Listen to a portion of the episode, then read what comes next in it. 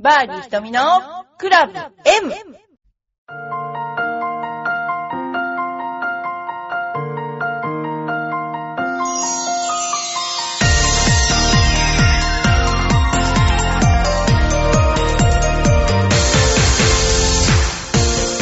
はい、今日も始まりましたバーディー瞳のクラブ M ですけれども、今日はですね、あの楽しいゲストをお迎えしているんですけれども、えー、時々あのお便りをいただきます吉五郎くんのパパに来ていただいています。よろしくお願いします。よろしくお願いします。あの吉五郎くんのパパは再登場ですね。前ね。そうですね、はい、登場してもらってあの木馬さんの話を散々していただいているので、今日またよろしくお願いします、はい、よろしくお願いします、はいでまずですね最初にこの間の私が LPGA アワードに行ってきた時のお話をさせていただきます。えっ、ー、と LPGA アワードってあの優勝した人優勝した選手があのバーってみんなあの呼ばれるのとそれから今年はですねステップアップツアーというあのツアーですねあの本当のツアーじゃなくて、まあ、あのその次に実力のある選手が集まるツアーがあるんですけどもそれにあの優勝した選手もあの呼ばれました。でも主にあの、まあ、横峯さくら選手が年間最優秀選手賞になったのでベンツをもらったということです。それからあと、えー、森田理香子さんが賞金ランキング1位。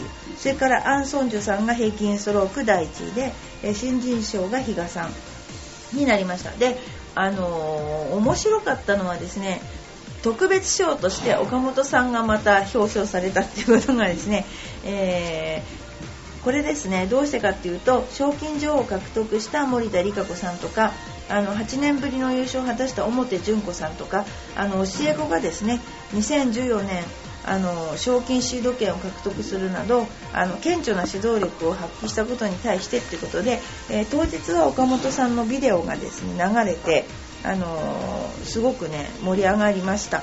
ただその去年あの私がティーチング・オブ・ザ・イヤーっていうのを取ったんですけどその、えー、該当者が今年はなかったので非常にちょっとつまんないというか 来年もう一回出しちゃおうかなと思ったぐらいあのなんか該当者がいなかったのでちょっとあの寂しかったです。でえーと、でもその代わりそのステップアップツアーも来年は盛況で非常にあのあなんていうんですか何個もあるしでレジェンドツアーというオババツアーですね。オババツアーが45歳以上40歳以上か。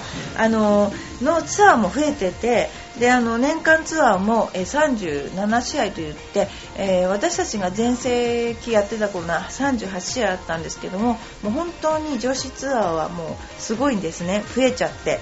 で年間のその賞金総額もあのまた今年も来年もあのすごく増えて増えてですね。あの男子と違って大盛況っていう感じであの非常にですねあのいい試合をしているせいもあるのかな。あのとってもいいですね。ゴルフのファンの方も増えてあの良かったなと思っているところなんですね。それでえそんなようなところに、え壁の花じゃないんだけどあの行ってきたんですけどね先日ね。あのとても皆さんあの華やかな感じであとはそのテレビ関係者とかあの報道関係の方がいっぱい来られてまして。であのまあいいやこの場を借りてみんなに挨拶しちゃうみたいな挨拶回りをしてきたというねそういう状況だったんですけども。はい。それではですねあのせっかくあのいらしていただきました吉五郎君のパパですけれどもあの何か今日はいろいろとあの持ってらっしゃるなんかお持ちになっていらっしゃるものがあるので そのことをちょっとあのいろいろお話を聞かせていただければと思ってるんですけれども。はい、はい、あの根が性格が真面目なもんですからゲストでお呼びいただくというと、はい、やはり、はい、用意するものはしておかなきゃいけないかなと思ってたくさん質問を用意をさせていただいております。ありがとうございます。はい。ぜひじゃああの小分けにお願いしたいと。そうですね。あの、はい、今日はできれば、はいはい、リスナーの皆さんが瞳プロに面と向かっては聞けないけれどでも本当は聞いてみたいみたいなことをい。くつか、はい、あのお聞きしてみたいとい。うふうに思っています、何でも聞いてみてください。ただあの誤解をしないでいただきたいんですけど 僕がではなくて、リスナーの皆さんの気持ちに変わってお聞きするということなので 僕の品性を疑うようなことだけはないようにしていただきたいなと思っています。はい。一応今ここまでは。はい、じゃあ実はあの紙にも書いてないものをこれだけは聞かなきゃいけないとい。うことで一つ紙にも書いてないっていっぱい書いてありますよね。いっぱい書いてあるんですけどまだここにも書いてなくて仕事をするふりをしながらずっと考えてたことがあります。いけない会社だ。はい。ぜひはい。これはぜひお聞きしたいと思います。あのまず瞳プロがツアープロとして試合に出ている時にまあ暑い時も寒い時ももちろんあったと思いますけれども特に寒い時ですね、はい、あのまあ、男性でも時々うん我慢できないっていうことがあるわけですよね。英語で言うと、まあ、いわゆる人とネイチャーコールズミーみたいなやつがあるわけですけど 特に寒い時。でツアーで試合をやってるわけですから、えー、そうは言っても喉が渇かないように水分当然取りますよね、はい、試合見ててもよく冬でも取ってらっしゃいますけど、はい、でもゴルフ場って思い起こすと18ホールで大体書き込めるところはお茶屋さんですから9ホールに1つ、そうですね。まあいいところでもまた途中1つあるかないかっていうことですよね、当然過去の経験の中でどうしてもちょっとこのまんまクラブを振るとちょっとまずいみたいなことが あるんじゃないかなと思ってぜひそれを聞いてみた。なるほどね。えっとね私は用意周到だからそのくなんていうのかな場所トイレの場所は必ず確かめてまあ待ってれば確かめれるけどその時としてなんだっけ9ホールに、うまくいったら2回ぐらい行けるところとかあるじゃないですか、うんはい、でもでも普通は1回間に全く9ホールなかったら怖いけど、あの1回あれば大丈夫ですよみんな。大丈夫ですか？大丈夫ですよ。全然大丈夫ですよそんなもんなんでしょうか。あのねこれ、ま、真面目な話アメリカではトイレにも鍵がかかってるんですよ。でその暗証番号をその言わないと入れないのね。でそういうのもあるんですよ。で結構9ホールに全然ないとかね置き去りにされるみたいな。で日本の場合は必ず1つあるじゃないですか、はいはい、もうそれは大丈夫。必ず選手は行けるからそれよりもギャラリーの人がその仮設トイレに並んでるでしょ、はいはい、あれはかわいそう、でもあの大体聞くところによるとみんなそれで大丈夫。でそれは多分ですねビール飲むからだと思いますよ。みんな。あまあそれはあのアマチュアあれですからね。そう。だから私たち飲まないから、ええ、でもそれは大丈夫。でも見ていただくとびっくりすると思うけど、え、女子プロって9ホールトイレ行かない人ほとんど多いですよ。そうですか。本当に。もしかするとそれって、うん男性だったりして。いやいやいやいや、いやいや、いや、本当に、あのね、私ラウンドレポートやってるじゃないですか。えー、そうすると、あの、途中のトイレ寄るのかなと思うでしょ。えー、寄らない人多いですよ。そうです本当に。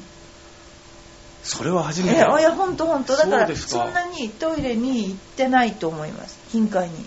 そうなんですね。はい、ホール行かないっていうのは普通かもしれない。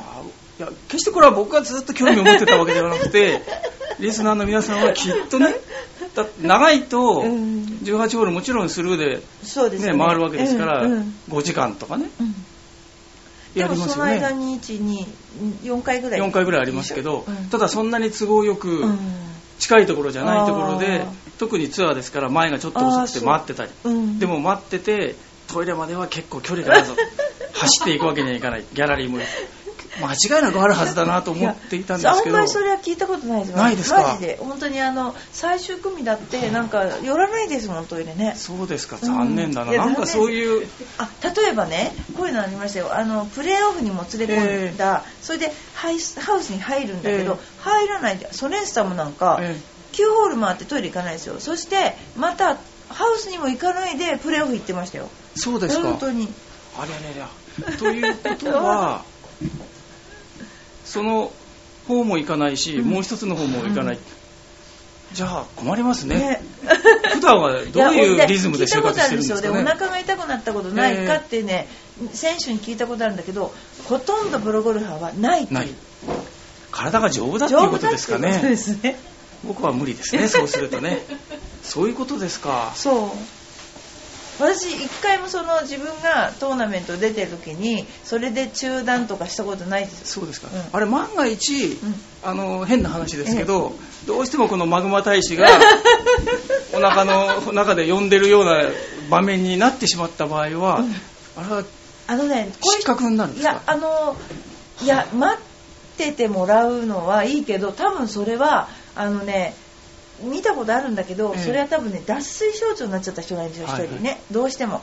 でその人はあの棄権しました。あ棄権しました、うん、そうですそう。意外にあれでしたね。いやあのいやマジで本当見たことないですね。あの試合に出ていてそういうまあよっぽど体調が悪い以外は、どうしてるかわかんないけどみんな平気です、ね、平気ですか？で本当に何試合も出てる人にあのお腹痛くなったことはないって言われますよ。それだけは。あじゃあやっぱりプロゴルファーになるためにはまず体が丈夫じゃないとダメですね。特に内臓が。でも真面目うちの娘なんかも試合結構出てるじゃないですか、えー、でお腹痛くなったことあるって聞くとないって言いますもん。そうですか、うん、だってあの私がキャディーをしてて本当こうすごい暑い時にもいっぱい飲んだりして回るんだけども、トイレ行かないんですよハーフで。そうですそうまあ、ちょっとあのトーナメントの見方が変わりましたね。やっぱりだから強靭な人しかいない。そうですね。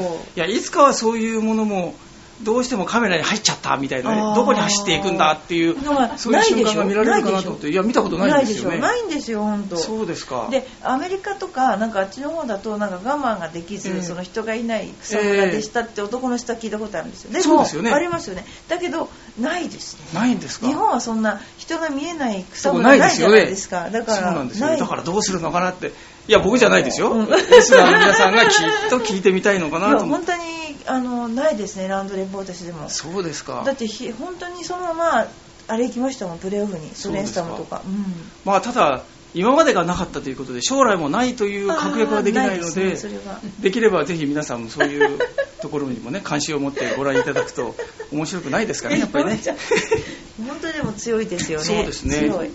わかりました、はい、じゃあ、はい、今度はもう瞳プロにもうちょっとズバリ聞いてみますね、はい、そうですね。瞳プロが今まで、はい、プロゴルファーとして生きてこられた年の間に、これは一番恥ずかしかったと。恥ずかしかった。できればもう思い出したくない。思い出すだけで ポーッとわからんでしまうようなこと。どんなことがあります？恥ずかしかった。恥ずかしかった。トーナメントの時ですか？トーナメントの時トーナメントの時でもね私何しろ何が一番嫌いって自分にリーダーボードの名前に載るのが嫌だったんですよ。これ本当におかしい人だと思うんだけどもあ、のリーダーボードとかこう調子が良くなってくるとキャリングボードがつくじゃないですか、はいはい、そこに乗るのが乗ると崩れるんですよ。でそれが何だろうな。こう本当こんなこと言ったらすごい不謹慎かもしれないけど、えー、私すっごい体は強いわけじゃないんですよね、えー、で5年間やると体壊すって言われてたんですよ、えー、でまあその時に極度な貧血になったりいろいろしたんだけども、はい、でもそれとは別にあこのまま上に行くときっと忙しくなっちゃうと思った。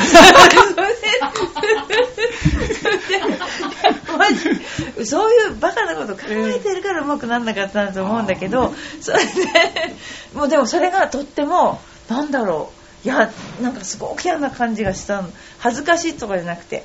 あそうですか、うん、恥ずかしいはなんかあるかな。あの朝寝ぼけてたらすごく変な服を着てた、上下がおかしい服を着てっちゃったっていう。それはあったかもしれない。あとはねあんまり恥ずかしかったあ恥ずかしかったのはねショートパッド外してみんながうーってなんかね うめく声を聞こえるのも嫌だそれそれも嫌だったけどでもあんまりないですね恥ずかしかったうん、でもあれですよね。瞳プロ人に見られることはどちらかというと、はい、その頃はねそんなにねあのなんだろう見られたいと思わなかったの。あそうですか。いや僕なんかあのできるだけ目立たないように存在感を消して生きてきた人生なので いや目立つようにしろって言われました。言われたんだけどそのなんていうかな目立つっていうのはその4人とか3人の中でやっぱりそういう服装をしてるとみんなが見るからそれはそういうにしなさいって言われたんだけどでも自分的にはそこまでねなかったんですよ。そういうのが。うん。なんか今だとちょっとねあのいろいろしてみたいなとかしたらよかったなとか、もうちょっと思うそう思うんだけど当時は全然なかったの。そうですかなのになぜプロになっちゃったんですかね？いやそのね案外ね女子プロってこう、えー、バンバンカラオケとかするイメージあるんだけど一、え。ー、人が好きって人多いんですよ。あそうですか。一人でご飯食べるのも苦じゃないとか、えー、カラオケ嫌いとか人も結構多いんですよ。そうですか。そう。私好きですけど。知らないと暗い人だと思われちゃうぐらいの人もいるんですね、ね、そうそうだからだから黙々と自分のことをしていくタイプの人ってすごい。うんじゃ最近はちょっと変わってきた、ね、最近はちょっと見て見てって感じじゃないですか。見られることが快感みたいな人多いですよね、じゃないですか。だから綺麗にしてるしすごく良くなったでしょ？そうですね。だけど昔はそうじゃなかった。なんかシャイだった昔シャイだった。そうそう。そういうことだったんですか、うん、まあ、せっかくだからじゃあもうちょっと突っ込んで聞いてみ,、はい、いいみちゃいたいと思うんですけど、はい、例えばあの女子プロの人たちと、まあ、夏なんて暑くて大変ですよね、はいあのまあ、よく化粧落ちないなっていうぐらいに熱くうまくなってるなと思いますけど、終わった、まあ、朝は、はい、あの脱衣場かなんかで体を温めたりして出てくっていうのはよく聞く話ですけど、はい、ストレッチとかして、ね、ストレッチとかしますよね、はい。うん。終わった後は皆さんお風呂に入ってから入りますね。入るんですか？えっ、ー、とね終わった後は 2, 2つあって、えーあのそのまま練習場にまず、えー、ご飯も食べないで行っちゃうパターンもあります、それで最後まで練習して、えー、それであのあのね泊まってるところのお風呂があまりにも小さいとか、はい、そういう場合には入って帰っちゃいます。であ入ってった方がいい場合もあるしあの部屋で入るパターンの人もいるので、えー、ただトーナメントの最終日は入らざるを得ないですよね。当然、ね、止まらないから、えー、そうすると朝こんなに綺麗だったのに、えー、お化粧落としたら誰だか分かんないってそういうね人はねあのいますね。ですよね。はいいますね。ちょっと僕もそこら辺が引っかかってて お風呂に入っていくということになるとまた出てからもう一度あれだけ塗り直すのは結構そういうことが好きそうな女子プロの方もいるし どう見てもそうかそういうことですね。あじゃあ家であれねつけまつの毛なんか取ったらダメですもんね、えー、ですよね。そう。だからあれあのプロどこ行ったんだろうみたいになって堂々と正面から出ていく方もいるのかななんて思ったので。いやいやいやそれはね多分ないと思います。今ね女子プロ結構そういうのねあの気にしてるからつけまつげとか取ったらもう誰だか分かんなくなっちゃうみたいな。よく別人28号の人いますよね。そうそう。だからそうそう。だからあのサングラスとかかけたりとかしてるじゃないですか、えー、ああ芸能人並みですね。そうそう。でも見れないっていうか分かんない。私あのトーナメント終わった時にお風呂に入っていて、えー、それで、まあ、選手がいるじゃないですか、えー、お疲れ様なんて、ね、言って、えー、え誰だっけこの人っていう。なんかありますよ何回ああ全然違うわとか思いながら。やっぱりテクニックはあれなんですかね。いや今の方が上ですよね、ね、全然上ですよね。自分をきれいに見せる技がすごくですよね。昔と違いますよ。ゴルフの技術を向上させるのと同じぐらいに、うん、そうそうそう。どうきれいに見せるかっていう技術も向上してるんでしょうね、うん、そうそう。だからお化粧もきれいになったしじゃまず本当につけまつげなんか昔しなかったけどつけまつげしてるとかして、ね、二重にするとか。あとイヤリングつけたり、うん、イヤリングするとかね。ゴルフしててあんなチャラチャラね、うん、でっかいものブランブランさせながらよくやれるなっていうぐらいに。あと爪ね。そうですよね。爪もすごいですよね、ね。うん。やっぱあのすごいです今だから見られてるからパッとする時に手元が映るじゃないですか、えー、あの時にでも爪が綺麗だと綺麗でしょ。だからすごく気を使ってますよねみんなでも最近はあれですよね。綺麗だっていうところを超えて、うん、やりすぎじゃないのっていうぐらいあの手袋の先を切らないと爪が長いので、なんでよく知ってんだって言われるんですけど。そういう手袋があるでしょ？あるんですよね、うん、だから普通にあれ自分でお化粧するんだって顔引っかいちゃうんじゃないかっていうぐらいに長く綺麗にやってる女性プロゴルファーも多いじゃないですか、うんうん、いっぱいいる。はいよくそんな時間があるな。と 暇なんですよ暇なんですかね。ね。だから要するに、まあ、あれはジェルネイルだから、えー、多分やったらずっとなんですよ、えー、だけども私たちの時代はマニキュアをつける時代だったのね。毎日塗る時代だった。だけども基本暇なんですよ。だってご飯食べて寝るだけじゃないですか。でもあの嘘か本当か分かりませんけど、うんえ。ー、不動裕二さんだって、うんいや私たちは社会人の皆さんが働くのと同じように8時間皆さんは最低働くんでしょと。だから私たちだって朝から8時間9時間ずっと練習するんです。で普通そんなにやっちゃったらいくらプロゴルファーでも疲れちゃうじゃないですか、で体を休めてって、それでまだあんな爪あだからビデオよりはやってないんですか？違うその爪をきれいにするのは楽しいことだ楽しい。楽しいこと。あそういうことですか？だからなんかこうあのズタズタになって疲れてるのをなんか見せたくない、えー、そのうんあのみんな手だってもうゴリラみたいな手してるわけじゃない。それを やっぱりカバーしたい。したい。その汚いまま痛くないっていうね。それ絶対あるの。だからその不動産知らないですけど、えー、あのそういうのであの綺麗にしたいっていうね。女の人ってそういうのあるんですよ。みんな。だからそれどっちにしても疲れてるけど寝るだけなんだけどあの時間はあるんですよ、うん、いや僕はあんな今特に活躍してる女性ゴルファーの人若いじゃないですか、うん、もう二十歳21、はい、22歳、あのぐらいだとまあもちろんそういうこともそうでしょうけど、うん、でも物理的にどっかに行っちゃうわけにいかないので、きっとメールとかね。そう。ああいうので楽しい。彼氏とかなんかとこうやり取りしてんのかなと思ったらそうですね。爪とか。いやじゃそれはやり取りしてるかもしれない。かもしれない。それもしながらあれですか？爪はほら昔みたいに毎日やらないから。あれはジェルネイルは1回やったらもうずっと持つから、そうです結構取れないんですよあれ。思い起こせば2 3 0年前は何度も2度塗りとかいうのとは違うんですよ。しかしあれですよね。その頃の女子プロの方は、はい毎日やってた。全然でも違いますもんね。そう。化粧にしても着るもんにしても。いや化粧を濃くしたら怒られたから先輩からそうあの私とかはあの怒られた方だから、口紅が赤いとかそうですよね、えー、言われた時代だから。だからまあこんなこと言ったら怒られますけど、うん。えー、確かに戸籍見せてもらったら女性って書いてあるかなぐらいの感じの方も多いですよね。そうですね。後ろから見たら背がちっちゃいだけで、立派な肩幅だなとかね。昔はそのね男っぽいのを良しとされてた。そうです、ね、要するにあの男っぽくないと強くないと思われていて、それだからあのズボンを履いて男物のベルトをしてた人がすごく多かった。ですよね。まだちらほらその雰囲気が残られてる現役の方もいらっしゃいますよね。そうですね。私がその一番最初入った時に練習をしてたらアマチュアみたいだねって言われたんです。スカートとか履いたりとかしてた時になんだあなたアマチュアじゃないって言われたのをよく覚えてよかったですね、今は。だから、うん、今はだから変わってね。そう。だからしゃがんだ時にそのスカートの中が見えるとか、えー、じゃあ履いてるんですよちゃんと、えー、でもそういうのもダメとか結構うるさかった昔はで強いのそう強いのは男の人みたいなのが強いっていう誤解がやっぱあったんですよ。女の方が強いのにね。そうですよね。もう物理的に本当は強いんだから。物理的に絶対強いのに強くする必要ないのに、ね、その当時はそうだった。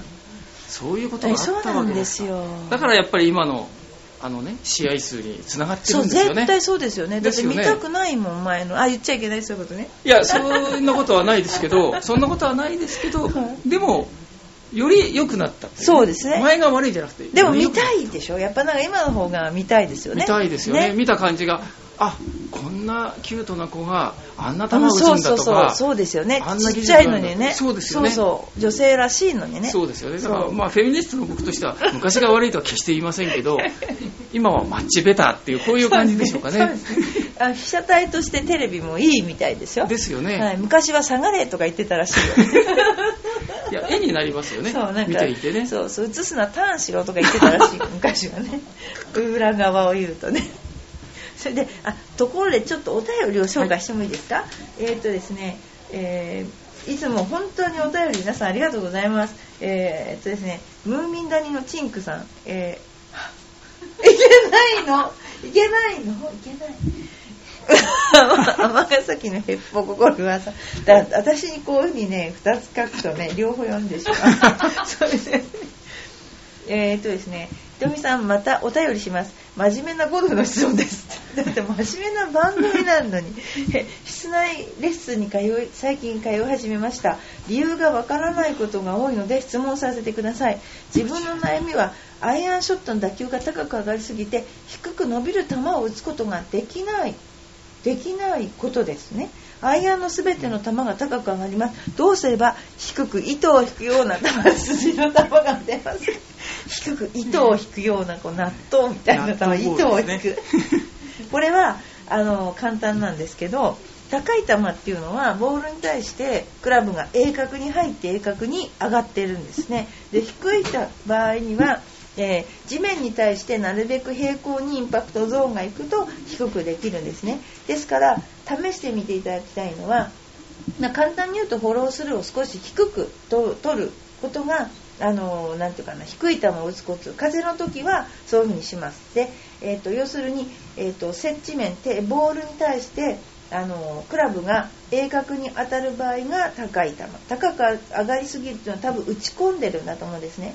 で低い球は、え、地面に水平にヘッドが動くっていうことで、えー、やってみていただいてまたお便りをいただいてよろしいでしょうか室内練習場は多分狭いんだと距離がないんだと思うんですけどでもシミュレーションとかがあるといいかもしれないですよね。はい、またあのこのどうなったかお便りください。それでは新しい方が今度はお目見えされます。すごいですねこれ。どっち読んだらこれいいんですか？これ読んで。えこれいいんでしょ読んで。漢字をやればゴルフができるさん。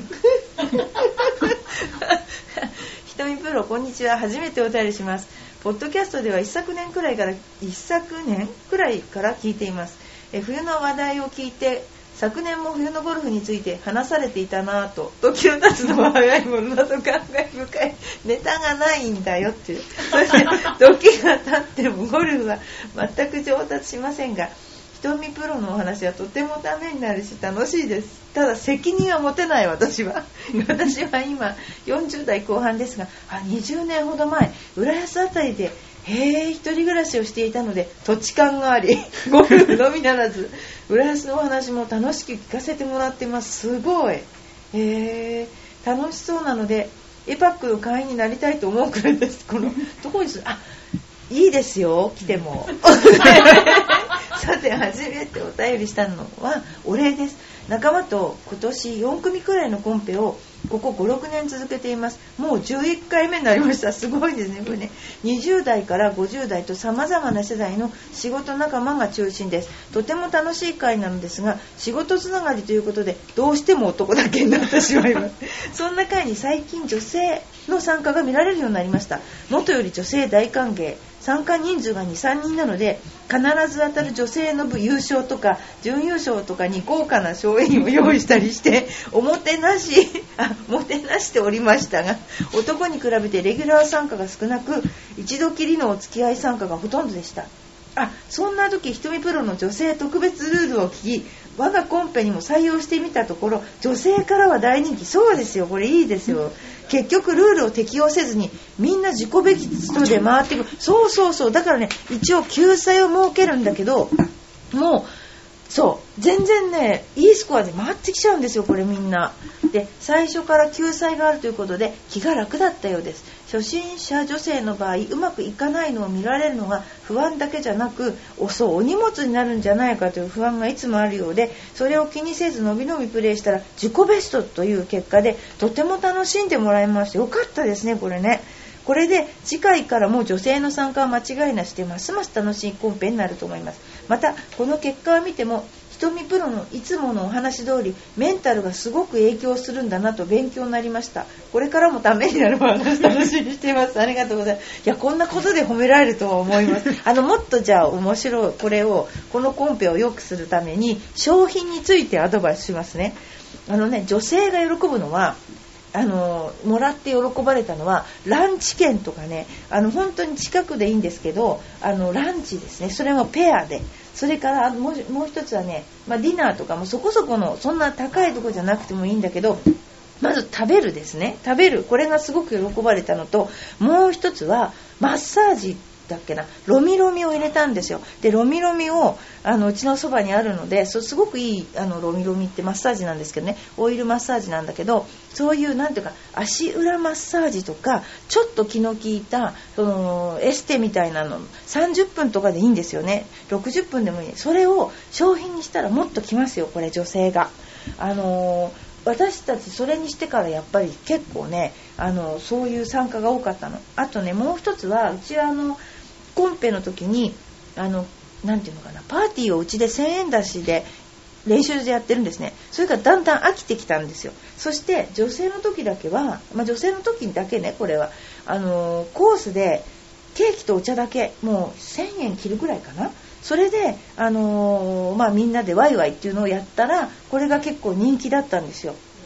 だからそういうちょっと商品をつけてあげるとあのいいと思いますので、えー、幹事がやれあやをやればゴルフができるさんはきっとただでゴルフやってるのかもしれませんけれども あのそうまたねいろいろ私の方でもあの工夫をしているのでぜひぜひねあのなんていうかなあのいろいろ聞いていただければコンペこういう風にやった方が楽しいとかあの言ってくださればですねあの私のでどんどんお答えしますのでよろしくお願いします。えー、それではですね、えー、今日もですねあのそろそろあのお時間になってしまったんですけどもまた来週も吉五郎君のパパ来てくれるかな？いいともちょっと古すぎました。ということであの今日はこの辺でさようなら、はい、さようなら